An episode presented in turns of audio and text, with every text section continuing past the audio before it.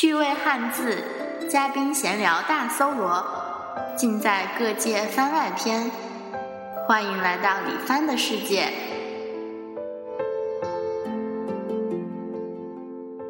大家好，欢迎收听《各界番外篇》。各界有好长时间没有更新了。今天的番外篇呢，我们给大家说的字呢是“耻”，耻辱的“耻”字。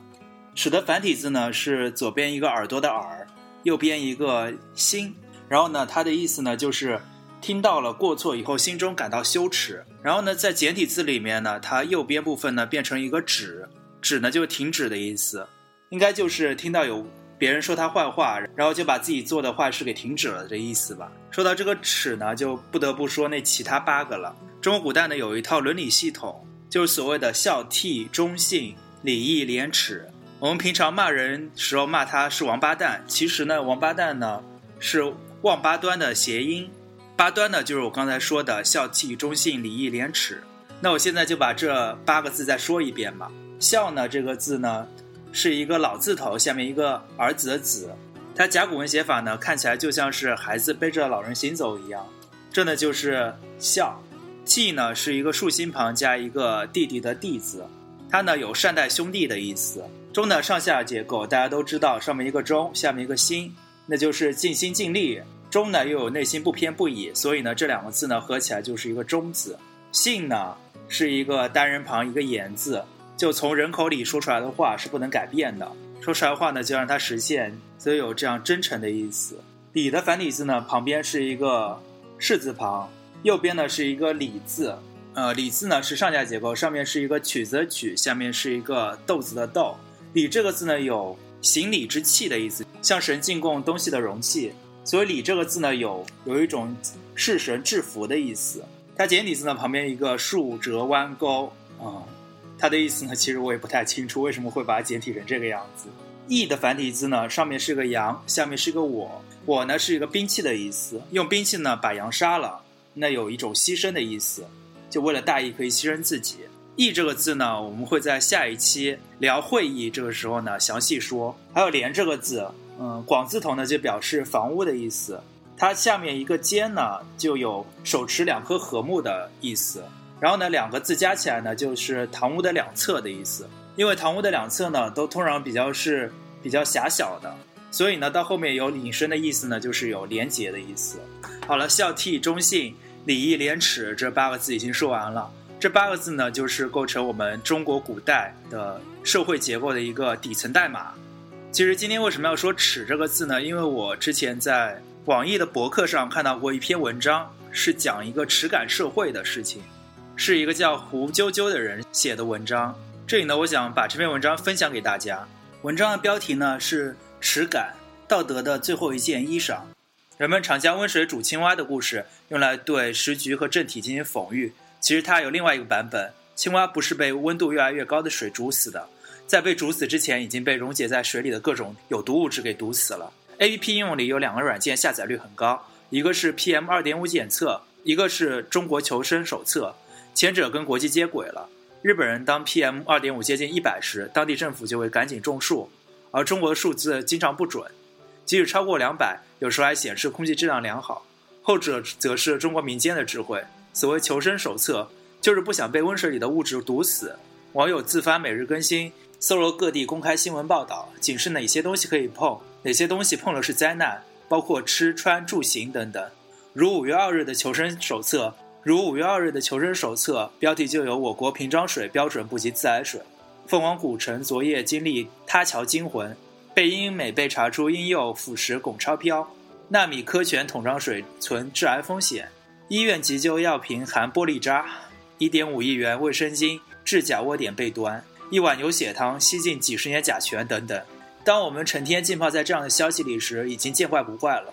一九九八年，北京大学伦理学教授何怀宏出版了他新书《底线伦理》，所举的事例无外乎开发商把绿地盖成了房子，公交车售票员两元车票收成三元，旅游景点坑客等等。现在看来，上个世纪人还有羞耻。尚有良知，懂得礼义廉耻，至少撒谎会脸红，做错事会觉得内疚。但到本世纪，第一个十年一过，似乎社会基因发生了突变，底线伦理早已崩盘，不适用了。何怀宏教授语重心长地说：“己所不欲，勿施于人，就是一种基本的底线伦理。”而刚刚在微信圈里传的吓人的一个事情是，一户卖草莓的人不让自己女儿吃自家产的草莓，但女儿在后面吃偷吃了好几年，结果长得很胖，并生了绝症，因为保鲜草莓上喷有剧毒。从什么时候起，我们丢失了自己的羞耻之心呢？夜深人静时，那个我便出来了，有羞耻心，有正义感，有五伦七义。社会上的怨气转化为一层又一层的暴虐之气，这种暴虐的之气便是杀伐的源头。每个人都觉得是受害者，每个人又在加害人。不仅加害，而且有理由、有预谋、理直气壮、坦然的加害。似乎受害者天生就有报复的权利。于是，在这种情况下，羞耻心被愤怒心取代了，伤天害理也变得理所当然。在谈到这个话题时，一位媒体人这样理解：也有人说，如果一味向外求，对物质利益、名声过分溺爱时，忘了自己做人的本分，自然便丧失掉耻感。耻感的丧失也是文明消失的一种方式。这不是什么新鲜玩意儿，可以说是一种返祖现象。人生存下来的第一要义，原始社会可以从。原始社会可以丛林法则弱肉强食，但几千年过去了，如果人仍然处于很高的激素状态以及极低的道德状态、无耻状态，那么不过是印证了学者于世存的一句话：我们离做人很远，我们处在人类的前夜，只不过是类人孩而已。他悲悯地看到华族在儒家传统与西方物质清誉下的两难选择。一位白领笑称自己是从小资堕落到屌丝。他反思到，个人往往受时代环境现状的裹挟，这种裹挟的蛮力是很可怕的。别人都不知道羞耻，丧失底线，你一开始不好意思，但慢慢便竟习以为常，一层一层的剥落，直到于裸奔。他感叹说：“要么你就出局，不在这个局里玩，或许可以洁身自好。”这种时代的蛮力就像一列停不下来的高铁，你不上车就被淘汰。更多人还往往在车上挤，想着的汽笛名字叫做 GDP。它还有更多的外号，如“发展意味着一切，改变命运，让父母生活得更好，实现理想，成功人士”等等。中国 GDP 攀至第二，奢侈品消费攀至第二，可谓中国的一个分水岭。在分水岭那头，人上有人格，国上有国格。过这个分水岭，人格可以交换。贪腐者在漏网前受人羡慕和尊敬，贫穷而听着风声遭人耻笑。上个世纪八十年代，人和人的关系是互相尊重。领导向领导，下属向下属，无论搞学术、做科研还是谈买卖，都透着一个彼此尊重、温良恭谦让的劲儿。领导不会侵犯下属做人底线，下属以人格尊严获得做人的自信。而现在叫什么“舔局”，代替了无耻正在流行的说法。无耻者越多，支持者越少，这也是社会学上的破窗效应。用经济学家的话叫“劣劣币驱逐良币”。上世纪九十年代上流行“搞导弹的不如卖茶叶蛋”的一说。他们本应该是特别心平气和的同一类人，只有分工不同。但你要说分工的不同，便会被人耻笑，像是宣传口号，没人信以为真。耻感的消失源自环境对个人的剥夺，从而导致自我身份的严重低估。西方文化多重罪感，东方文化多重耻感，故西方人意识中都有原罪，因此法律大胜；东方人意识中有羞耻之心，人皆有之，故常以教化约束之。罪感文化与耻感文化不同。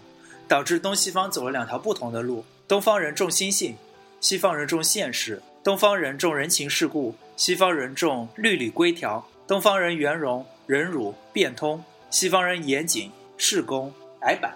更可笑的是，即使在东方儒家文化圈的国家中，中国人也不像新加坡、日韩那样克己复礼、尊师重道了，他们是另外一种人。耻感文化在中国人那里几乎殆尽，不过在中国文化里，耻感曾经大盛。一次是孔子感叹礼乐崩坏，然后孟周公修春秋、编六艺、著易经；一次是宋明理学搞复兴运动，存天理、灭人欲，给中国人穿上了道德的紧身衣，产生了一大批道学家，将活泼泼的生命搞得老气横秋，生活质量很差。最近一次则是民国三元儒，意图将中国人的礼乐传统续上。有人比喻说，手筋脚筋都被砍断了，几位大儒想再续上。砍断的原因有自身流弊、政体混乱、西朝渐进。用儒家原性而言，就是人心为微，道心为微。这三次针对耻感文化的运动，可以说孔子制定的道德衣裳刚刚好。朱熹一路太窄了，逼凡夫成圣人；马一服一路不合时宜，生活方式演进了，旧衣裳不合身。羞耻和天性解放并不矛盾，打着羞耻的幌子约束天性，或打着天性的幌子搞不知羞耻、不怕丢丑的事情，都是可耻的。这中间有个度的存在，如何掌握好这个度，则自在人心。道德和功利的关系，英国哲学家杰利米·边信则说过：“什么是道德？就是大多数人最大的幸福。”以前骂人说你这个丑丢卖国的家伙，是很严重的斥骂，或骂卖友求荣等等。但现在丢丑和卖国是联系不起来的，卖偶求荣似乎为了个人利益也可以理解。看影视三十年的变化，从牵手、拥抱、接吻、露点到三级 AV 或者郭美美干露露，人们对羞耻免疫力越来越高。每个年代都有每个年代的羞耻和道德标准，有时过一点变为耻，不逾矩变为羞。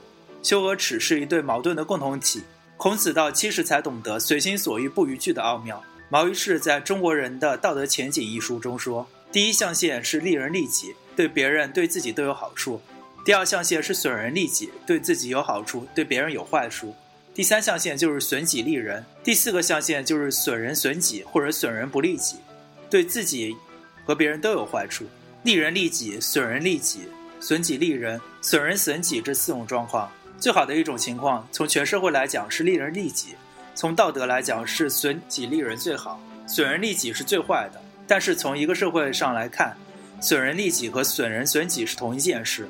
孔子也说到过这件事，《吕氏春秋》有“子路整逆者，其人败之以牛，子路受之。”孔子曰：“鲁人必整逆者矣。”这便是利人利己的故事。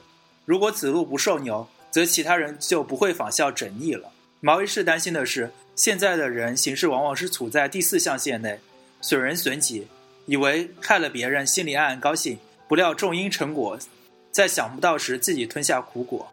耻者直也，有所为有所不为，头上有星空，内心有道德律。关键是这道德律不能约束他人，只能约束自己。凡是打着道德大旗让别人有耻的，一定是无耻之徒。知耻只能是反求诸己，只能自我完善。只能反观内视，一旦约束他人，变成道德审判、正义绑架、个人优越感的大放送，这便是其可说和不可说的地方，也是流弊甚广之处。无知者要做很多事情，才能让别人知道他的无耻；知耻者什么都不做，便让人明白他的知耻。凡知耻者，必有闻过则止、改过自新、止于至善的机会。知耻是知觉的一种，知而不觉是大耻，知而有觉即良知。孔子曰：“好学近乎智，力行近乎仁，知耻近乎勇。知思三者，则之所以修身；之所以修身，则之所以治人；之所以治人，则之所以治天下国家矣。”孔子的好在于个人的修身，孔子的不好在于治人。一提治人，便成为手段，功利于术用了。听孔子也要听一半。孔子之语企图太大，中人不可与上也。高群书导的平民电影《神探亨特》章中。警察问小偷时，小偷辩解说：“社会上有那么多缺德的人，你不抓，为什么偏偏盯上我啊？”无知者的逻辑是：总有人比我更无耻。张立宪扮演的警察过去拍了拍盗贼的肩膀：“你呀，五行缺德。”如果喜欢我们的节目，可以通过微博与我们互动。我们的微博是各界 Podcast，还有我们的 QQ 群三幺四六六二九零六。我们也欢迎各界听友做我们的嘉宾，只要你有自己的见解和想法，都可以和我们联系。我们期待着您的到来。谢谢收听，拜拜。